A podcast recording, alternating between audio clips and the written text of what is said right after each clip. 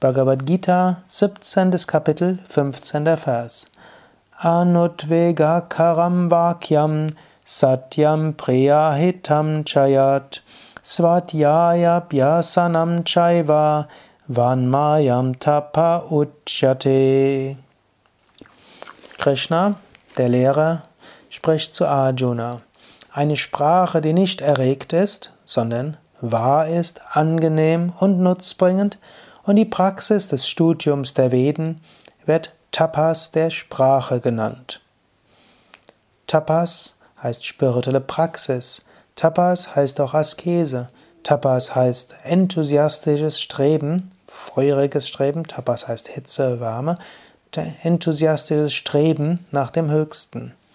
Krishna spricht in diesen Versen über die drei Arten von Tapas. Tapas des Körpers, Tapas der Sprache und Tapas des Geistes. Hier also Tapas der Sprache.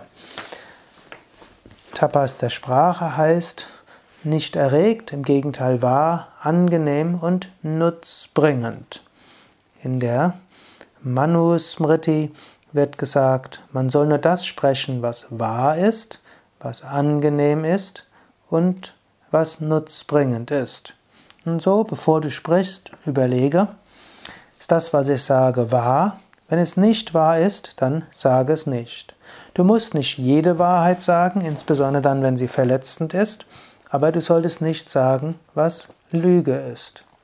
Als zweites ist es angenehm. Man kann auch sagen, sage nicht das, was verletzend ist.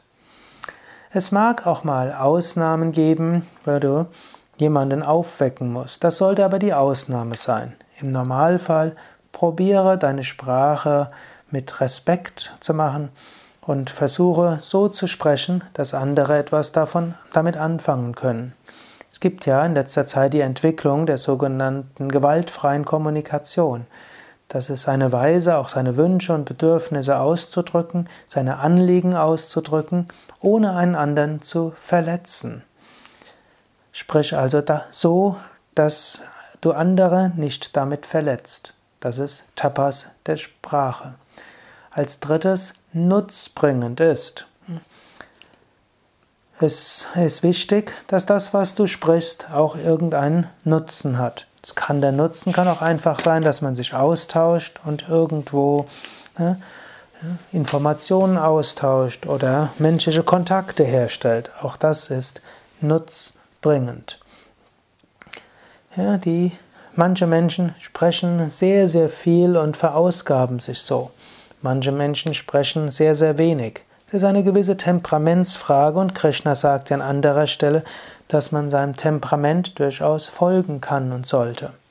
Aber achte darauf, dass du nicht mehr sprichst, als dir entspricht und nicht weniger. Und gestalte deine Sprache so, dass sie nutzbringend ist für dich und für andere. Nimm dir also jetzt nochmal besonders vor, dass, deine, dass das, was du sagst, wahr sein soll und nimm dir vor, nicht zu schwindeln. Nimm dir vor, es so zu formulieren, dass es so weit wie möglich angenehm ist und dass du andere nicht verletzt mit dem, was du sagst. Und nimm dir vor, so zu sprechen, dass es für andere hilfreich ist.